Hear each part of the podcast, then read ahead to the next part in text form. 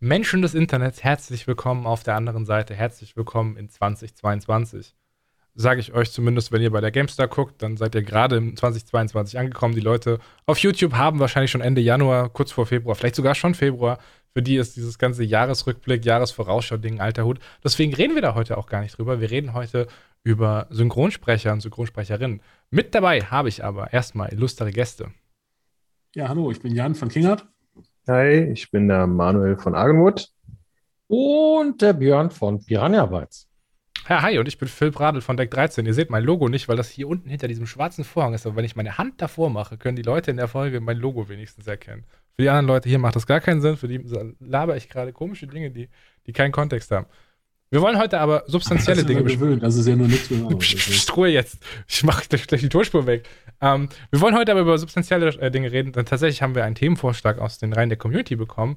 Let's Play Projectonics hat gefragt, wie wäre es mal mit einer Folge über Synchronsprecher, die Kosten und was ihr kleinen Indie-Entwickler empfehlen würdet, die nicht so das Budget haben? Das Thema würde mich interessieren, da ich selbst Indie bin.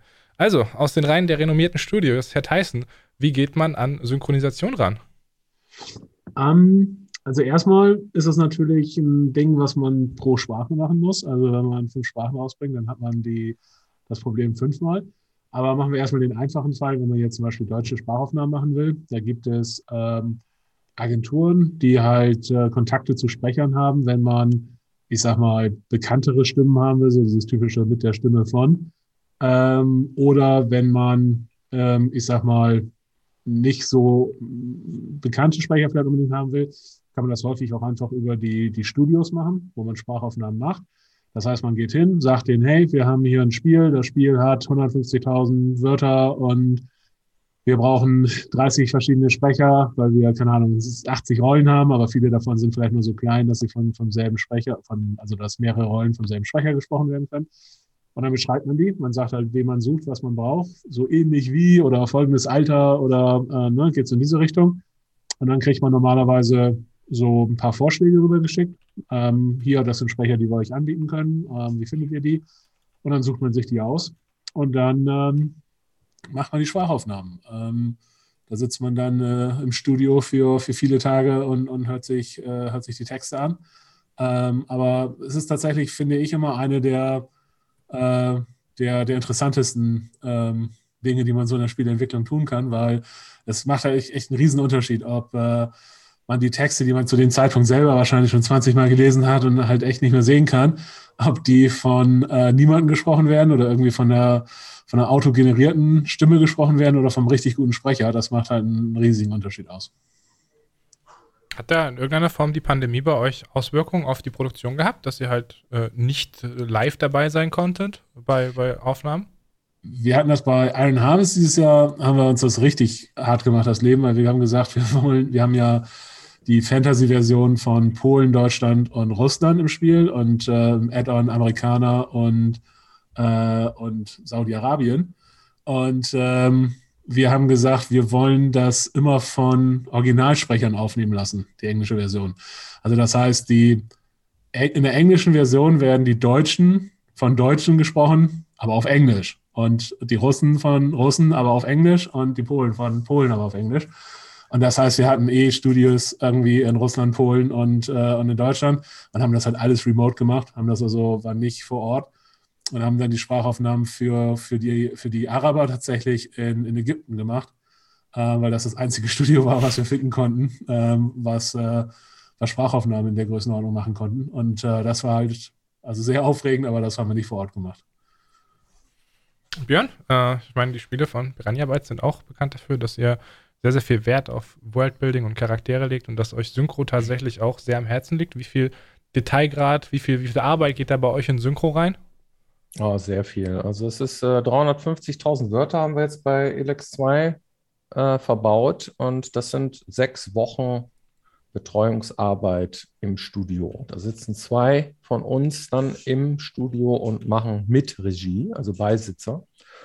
Und das Studio, was wir äh, rekrutieren immer wieder gerne, das ist M&S in Offenbach. Das ist bei Frankfurt, bei euch um die Ecke. Das ist bei mir. Ja, ja. hier seid ne?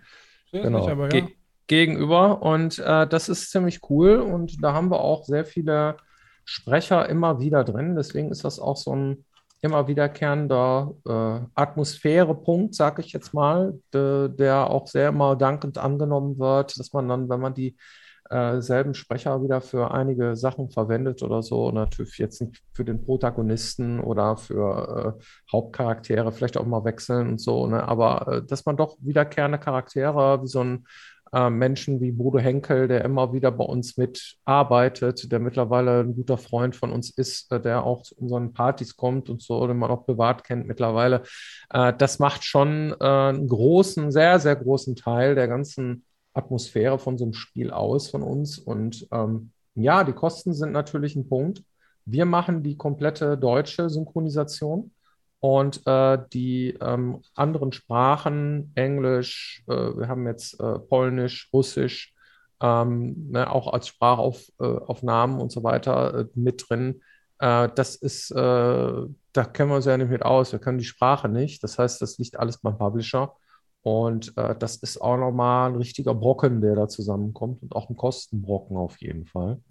Und das ist aber Pflicht ne, für uns, seit wir mit Gothic 1 an den Start gegangen sind, haben wir komplette Sprachausgabe für alle Dialoge im Spiel. Ähm, und das ist äh, einfach ein Muss. Wenn wir das nicht machen würden, dann äh, würde unseren Spielen, glaube ich, eine, ein Stück Seele fehlen. Ja, das ist schon ein essentieller Punkt. Und das ist auch nur mal für die, für die Größenordnung 350.000 Wörter, das ist, was Björn eben meinte, das ist glaube, Herr der Ringe hat vielleicht 400 oder 450.000 Wörter. Also das heißt, es ist deutlich über 1000 Seiten Roman sozusagen. Ne? Wow. Das ist echt eine Menge. Geil, ja. ich habe einen Titel für die Folge. Elex 2 ist besser als Herr der Ringe. Top. Was? Manu, wie, wenn du jetzt hörst, wie, wie hier darüber gesprochen wird, dass ja. Äh, ja gut, der Wortumfang größer als Herr der Ringe ist, wenn du hörst, was das anscheinend an Geld kostet, auch vor allem an Zeit, sechs Wochen Betreuung.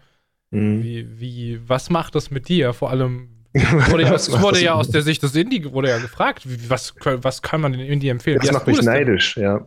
Nee, es macht das, ähm, das, ist gut, aber ich, ähm, ich sag nur einmal, das ist Fiverr. Also wir gehen auf Fiverr für, für Synchronsprecher. Ähm, also wir haben jetzt einen Trailer gemacht, glaube ich. Also wir haben es jetzt erst, erst einmal wirklich gebraucht.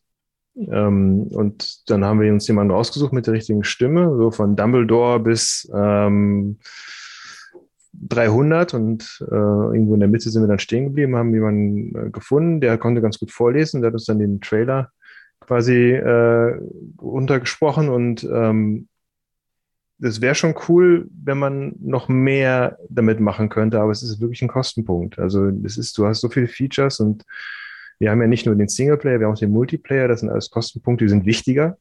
Äh, die, und die müssen auch best, die müssen auch laufen und alles, was oben drauf kommt, ist dann Icing. Icing on the Cake.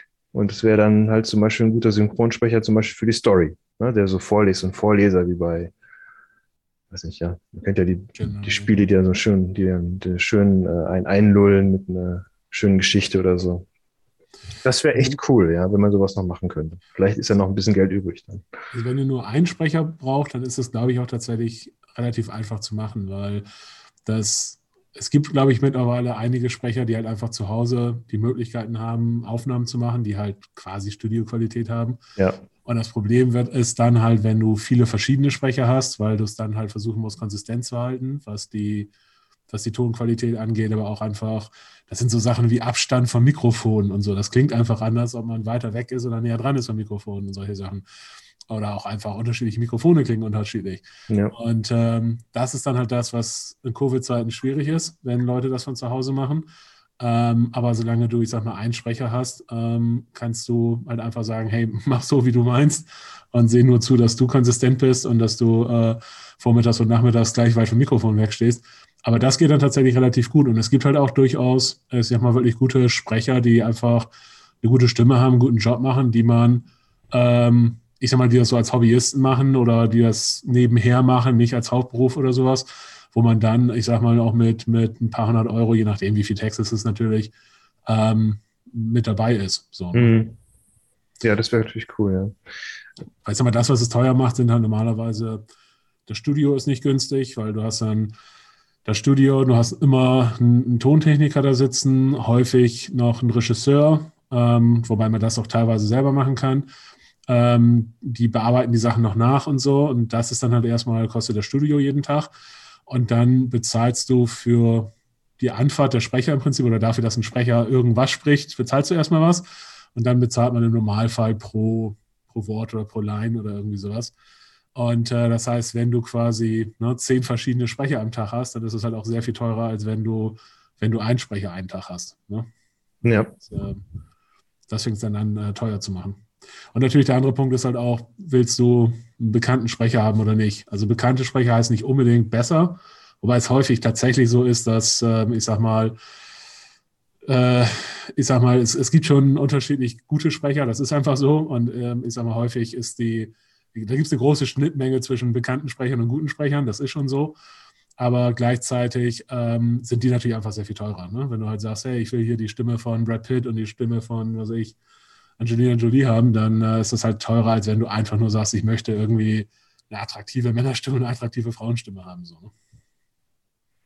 Ich krieg äh, von Synchronarbeit ja relativ wenig mit, aber ein sehr einschneidendes Erlebnis war kurz nachdem ich bei Deck 13 angefangen habe, hatten wir war standen, glaube ich, die englischen Sprachaufnahmen an.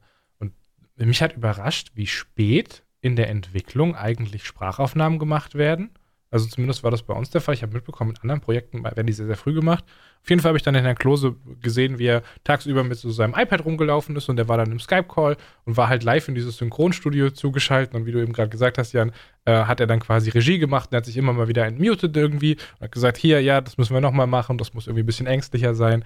Also man hat das, hat das ganz gut tatsächlich aus dieser, aus dieser äh, Außenperspektive mitgenommen.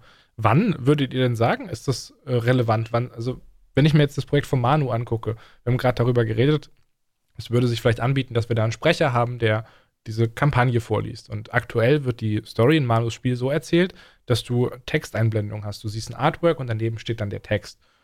Jetzt wäre zum Beispiel vom Game Design schon die Frage, okay, was machen wir denn dann, wenn jemand diese Textbox wegklickt? Spricht der, Spiel, äh, spricht der Sprecher weiter? Entfernt man das komplett, weil das gar keinen Sinn mehr macht? Also das ist, scheint ja wohl dann auch eine Designentscheidung zu sein, wie man das einbaut. Was glaubt ihr, ist ein guter Zeitpunkt, um zu wissen, soll mein Spiel mit Synchronisation arbeiten und wann ist der Zeitpunkt, wo man das umsetzt? Wann braucht man das in der Entwicklung vorliegen?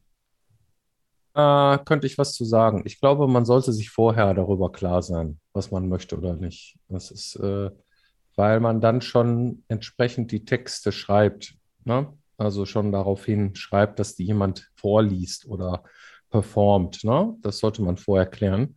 Ähm, so mittendrin, ach, ich glaube, das könnte man noch vorlesen lassen, glaube ich, wird schwierig. Äh, dann ist das eine Frage, wie viel Text muss es denn sein? Wenn man Sprachaufnahmen macht, sollte man schon gucken, kann man nicht was kürzen, weil es gibt nämlich äh, sehr viel Geschwafel, was vorgelesen auch sehr ermüdend sein kann. Das sollte man dann schon gucken, ob das nicht einfach Fließtext ist, weil so eine Bleiwüste vorlesen lassen, glaube ich, ist nicht so sinnvoll. Da könnte man besser sagen, so, das ist dann Written Text und äh, ab und zu kommt man ein Kommentar. Es gibt so Spiele wie äh, Animal Crossing. So, weißt du, ne? Das kann man machen. Dann unterstützt man halt mit irgendwelchen Sounds. Dann ist das irgendwie so gesprochen, so. Das ist ganz nett. Und dann muss man halt gucken, ähm, ist das kurz, ist das knapp, ist das prägnant, was man da gemacht hat? Oder ist das wirklich so wie bei äh, Planescape Torment oder so, wo du wirklich Bleiwüsten hast aus der Hölle? Einige Sachen wurden vorgelesen und danach wurde, wurde äh, äh, muss man lesen oder sowas. Oder Drakensang hat das früher auch gemacht. So. Ähm, weiß ich nicht. Ist das noch zeitgemäß? Keine Ahnung. Das kann ich nicht sagen. Aber ich weiß auf jeden Fall, dass es sehr viel angenehmer ist für einen Spieler, tatsächlich sich was vorlesen zu lassen. Und es hebt auf jeden Fall immens die Qualität. Ja. Und da muss man schon gucken, äh, ob man sagt, okay, ich möchte tatsächlich irgendwie äh, richtig was Geiles haben und so und so ein bisschen was vorlesen lassen, äh, glaube ich, ist auf jeden Fall immer gut. So. Es gibt das in JRPGs relativ häufig, dass halt nur Teile gesprochen werden und der Rest nur hingeschrieben wird. Aber ich stimme dir zu. Also es ist insgesamt für die Qualität, es ist gleich ein ganz anderes Feeling. Das ist so.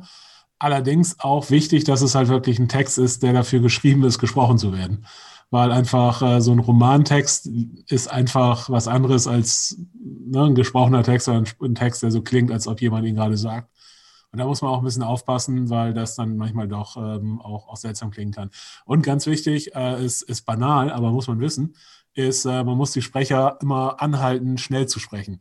Weil äh, gerade wenn das so Texte sind, die so vorgelesen werden können, äh, tendieren manchmal Sprecher dazu, sich sehr viel Zeit zu lassen und äh, das genau zu betonen. Und dann hast du halt das Problem, dass die Leute den Text schon lange durchgelesen haben und wegklicken, weil sie halt nicht so lange warten wollen, bis der Sprecher halt nicht da ist, wo sie selber sind.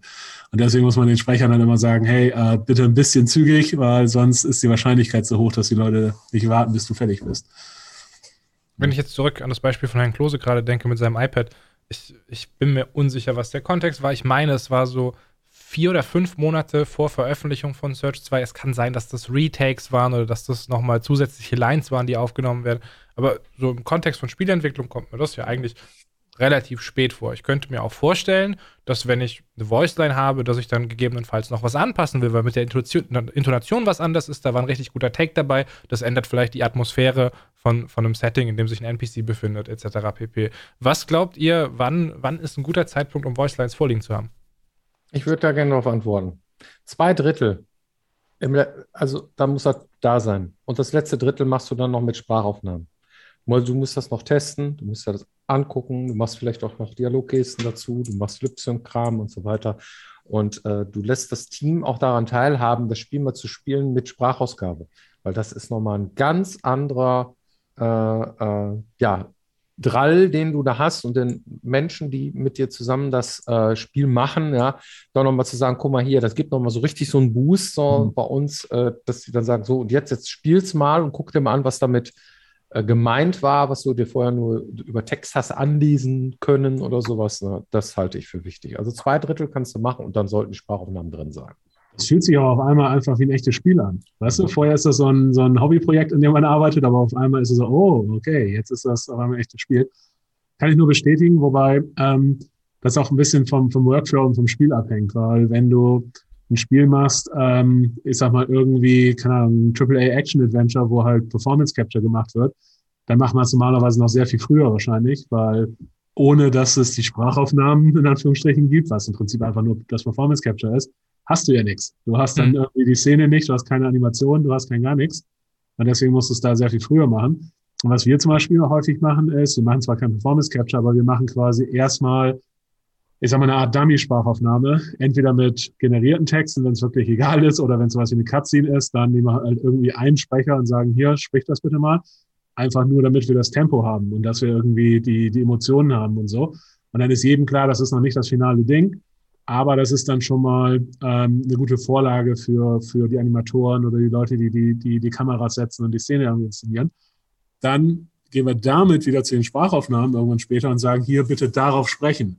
Weil das ist halt was, wo, wo ähm, Synchronsprecher, das, die sind das gewöhnt, die wissen halt einfach genau, wie sie es hinkriegen, dass der Satz genau auf das Bild passt. Und dann hast du halt den Vorteil, dass du dann sozusagen, ja, sehr früh eine billige Version hast, die du dann schon mal 80 Prozent fertig machen kannst. Dann kommen die Sprachaufnahmen und dann machst du, machst du halt das Polishing äh, ganz am Ende. Und das funktioniert äh, ziemlich gut. Ist auch übrigens super beeindruckend. Du hast, äh, also wenn du so richtig gute Synchronsprecher hast, die sprechen dir einen Satz und sagen, ah, war ein bisschen langsam. Und dann ist das aber so, ne, also irgendwie ein Zehnt, eine Zehntelsekunde zu langsam gewesen oder so. Aber das, das haben die im, haben die im Gespür. Und dann äh, sprechen sie dir das halt perfekt. Also äh, das ist schon beeindruckend. Es gibt übrigens da eine interessante Synchronkombination äh, zwischen oder Beziehung zwischen Deck 13 und King Art, weil bei Ankh äh, und bei Book of Unwritten Tales haben wir denselben Hauptcharakter. Den, also, oder wurden die Hauptcharaktere beide von äh, von Oliver Rohrbeck gesprochen, von äh, Justus Jonas, von den drei Fragezeichen. Der hat ein Deck 13-Spiel synchronisiert? Ja, Ank. Alle ja, das habe ich natürlich gespielt, bevor ich angefangen habe zu arbeiten. Das ist ja auch neu rausgekommen. So. Nein, das ist der Hauptcharakter von äh, in, in, allen Ank-Spielen. Und äh, als wir damals nach, nach äh, einem der vier Hauptcharaktere für Book of Hundred Tales gesucht haben, mhm. war auch, ja, der muss irgendwie sympathisch und jung klingen und keine Ahnung. Und dann haben wir halt äh, sind wir halt auf, auf Oliver Rohrbeck gekommen und dann ist uns halt auf, ach scheiße, der 13 hat er schon gemacht. Aber ist egal, machen wir trotzdem. Ich glaube, das wäre auch meine Besetzung. Wenn ich jetzt ein Spiel synchronisieren würde, ich würde auf jeden Fall versuchen, alle drei Fragezeichensprecher irgendwo unterzubringen. So, das muss passieren. Und das war super. Für, für Bau 2 saß ich mit, mit ihm für, ich glaube, fünf oder sechs Tage im, in den Aufnahmen, weil er so viel Text hatte. Und äh, das war Äh, war eine feine Sache. Könnte ich ordentlich mein drei Fragezeichen Nerdtum rauslassen. Ah, nur ein dezenter Nightkick. Ich habe immer noch Karten für eine Live-Veranstaltung, die optimistisch gesehen wohl nächstes Jahr im Oktober stattfinden sollte. Drückt mir die Daumen. Ursprünglich sollte sie schon im März zu Beginn der Pandemie stattfinden. Naja, ähm, Manu, wir müssen nochmal zurück zu dir, weil wir, glaube ich, diese ganze Folge so getan haben, als ob Synchronarbeit was ist, was ganz, ganz weit von dir weg ist. Aber das ist ja auch nicht wirklich richtig, ne? Ähm, es ist eine Überlegung wert, ja. Also, ähm, was ich wirklich interessant finde, ist, dass man den Text schon so weit fertig haben muss, dass er auch vorgelesen kann. Und, ich, und ähm, das, was eben gerade gesagt wurde, dass der auch dementsprechend vorbereitet sein muss, dass man den auch vorlesen kann, das, daran hatte ich jetzt auch noch gar nicht gedacht. Das fand ich, das fand ich einen sehr wichtigen Hinweis, den man auf jeden Fall mitnehmen kann. Ähm, Nicht, nicht vielleicht sollte man sich das selber mal vorlesen, um das rauszufinden. Vielleicht ist das eine gute Idee. Jeden Und Fall. Rechtschreibfehler wegmachen, weil mit Rechtschreibfehler, da fangen die Sprecher sofort an zu moppern und dann kriegt, da fängt man an zu eiern. Das kenne ich noch, ja. Ja. Dann so, Wir machen ja keine hier, ist, ne, nur habe ich mal gehört. Genau. Ja, aber, aber selber sprechen, das ist auf jeden Fall wichtig. Und je nachdem, Ja. wie viel Text das ist und ob du selber dabei bist oder nicht, sind auch Regieanweisungen sehr wichtig. Unbedingt. Dass man dann zum Beispiel weiß, okay, was ist eigentlich der Kontext hiervon? Weil Ja. die Sprecher, die, die lesen das ja nicht von Anfang bis Ende, sondern die kriegen ihre einzelnen Lines irgendwie und kriegen vielleicht noch die Lines davor und dahinter. Aber ob ich jetzt äh, enttäuscht oder misstrauisch oder glücklich darüber bin, dass ich diesen einen Satz sage, das muss da ja irgendwo stehen. Ne? Also das heißt, man muss irgendwie auch Regieanweisungen mit in die Texte schreiben, selbst wenn die später der Spieler nie zu sehen bekommt. Ja, wie kriegt man das denn hin, dass wenn diese verschiedenen Lines dann gesprochen werden, dass man das dann, dann äh, sagen kann, jetzt bitte mal Zeile 10 nochmal? Ähm, das, ich meine, die, die haben ja Ja, einen wenn gewissen du Rede, äh, Redefluss dann. Wenn du selber mit dabei bist, oder es, eigentlich ist es immer gut, dass irgendjemand dabei ist, der weiß, worum es geht. Weil Mhm. der Regisseur, der, wenn der Regisseur dabei ist, der weiß, wie er die beste Performance aus den Leuten rauskriegen kann, aber der kennt den Kontext nicht. Und das ist halt dann dein Job, dass du halt sagst, okay, die Situation ist folgende, ähm, du wurdest gerade von deiner Freundin verlassen und keine Ahnung, deswegen bist du so und so drauf und jetzt bitte einmal folgende Sätze. Und dann läuft es meistens so, die, die ähm, machen eine Line oder die machen vielleicht zwei, drei Lines hintereinander, je nachdem, wie es gerade passt. Und dann sagst du halt, ja, das war super, bei der zweiten wäre es cool, wenn es noch ein bisschen mehr so und so klingen könnte oder wenn es noch ein bisschen mehr in diese Richtung gehen würde Mhm. dann machen die es nochmal. Und im Normalfall hast du dann halt, also die meisten Sprecher, die sind so gut, dass halt selten wirklich Fehler dabei sind, sondern meistens ist es halt dann eher so, dass du sagst, ah, okay, das, vielleicht kann man noch ein bisschen was rausholen oder vielleicht kann man es noch einen Tick anders machen. Oder du sagst, hey, wir hätten gerne noch mal eine Variante, weil ich selber nicht weil ich mir selber nicht sicher bin, ob ich es lieber so oder so hätte, hätte ich gerne beides. Das kann man halt alles machen und äh, die sind da, das ist immer sehr problemlos, wenn, äh, wenn man sowas anfragt, weil das für die halt das tägliche Geschäft ist. Solange man halt weiß, so halbwegs weiß, was man will. Also wenn du jetzt hingehst und sagst, ah, ich weiß nicht ganz genau, können Sie es nicht nochmal? Ah, ich weiß immer noch nicht. Und dann Mhm. müssen sie mal dieselbe Line machen und wissen nicht, was du willst. Dann ist natürlich irgendwann auch deren Geduld beendet. Aber normalerweise sind Synchronsprecher da, da hart im Leben, würde ich sagen. Ich glaube auch für, für, für Indies ist das wichtig, dass wenn man jetzt die Leute auf Fiverr zum Beispiel jetzt bekommt oder auf anderen Plattformen, die bieten ja dann irgendwie Preise an, inklusive Revision. Dann sagt man ein, zwei oder drei Revisionen, dann kann man zum Beispiel den Satz dreimal nochmal besprechen lassen, wenn man nicht zufrieden ist. Und ähm, ich, das ist dann schon ziemlich schwierig, dass, ähm, wenn man nicht den direkten Kontakt hat zu den Leuten. Oder? Man muss dann schon irgendwie den direkten Kontakt zu denen herstellen, damit man auch mit denen sprechen kann. Also ein bisschen, bisschen bei den Sounds, wenn man die Sounds machen will, dann musst du ja auch irgendwie mit jemandem zusammen, mit dem du auch ein bisschen sprechen kannst. Dann. Also Ja. wirklich dann inter, also da reicht nicht nur einfach nur eine E-Mail, mach mal bitte die und die, die Sounds oder sprech und die Line und das hat mir nicht so gut gefallen, sondern muss wirklich ein, Also ich ein sehr interaktiver Prozess. ich würde schon versuchen, dabei zu sein. Also Ja. ich würde schon sagen, lass dir nicht irgendwie, schick dir nicht Papier rüber und dann kriegst du irgendwie Audiofile zurück, sondern sag halt irgendwie, hey, kriegen wir das irgendwie hin, dass ich per, per Zoom-Call oder irgendwas mit dabei bin, weil ich dann einfach direkt Feedback geben kann und dann brauchen wir hier keine drei Runden, sondern dann machen wir eine Runde und das war's. Ähm, aber das würde ich schon machen, weil das schon irgendwie so ein, ist so ein bisschen kooperatives Ding und ich sag mal, auch da wieder, wenn jetzt jemand nur, nur in Anführungsstrichen einen Text vorliest, ist das eine, aber wenn du zum Beispiel einen Dialog machst, dann kann es halt auch super helfen, dass du einfach die andere, die andere äh, Rolle sprichst, weißt du, weil dann da, der andere auf irgendwas reagieren kann, weißt du, und dann halt einfach den richtigen Tonfall hat, weil es halt nicht losgelöste Lines sind, sondern dann halt einfach ein Teil eines Gesprächs auf einmal ist. Ne? Hm. Also ich würde das schon versuchen, ähm, dabei zu sein. Manu, ihr habt jetzt bei Rising Lords äh, eine relativ große Community, die sich irgendwie über die ganze Welt erstreckt. Also an sich bieten sich, gibt es da Menschen aus allen Nationen. Ist das was, worüber ihr mal nachgedacht habt, dass ihr aus den Reihen eurer Community da vielleicht irgendwie was aufbauen könnt?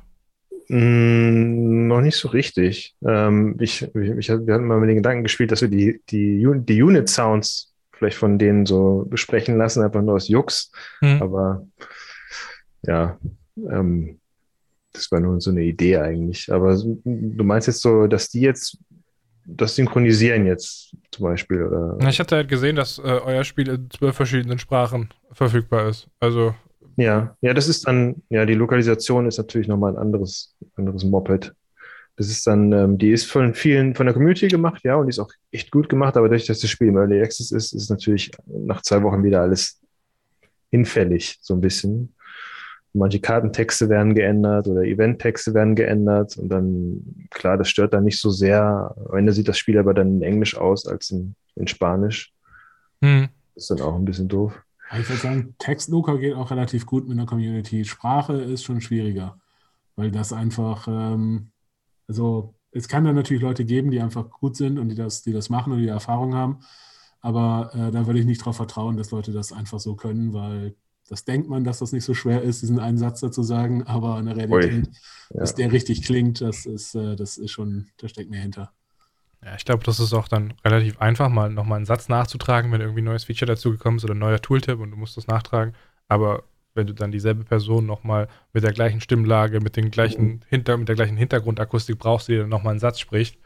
Also was mir total nicht bewusst war, ist, dass dieses verschiedene Sprecher im Homeoffice haben ja auch bedeutet, dass jeder anderes Equipment und jeder eine andere Raumakustik hat. So, mhm. natürlich, klar, logisch, ich krieg das mit, wenn ich eine Deathplay-Folge mache, jeder von euch klingt anders. Was? Aber du klingst übrigens immer perfekt, Björn. Das möchte ich dir. Ich möchte oh. mal ein großes. Kompliment aussprechen. Ich bin sehr, sehr stolz auf deine Audioqualität. Ist der beste Synchronsprecher von uns. Das ist echt die Kunst. Teilweise bei, bei größeren Studios machen die es halt so, dass die den Leuten zum Beispiel ein, ein Mikrofon auf die Stirn kleben.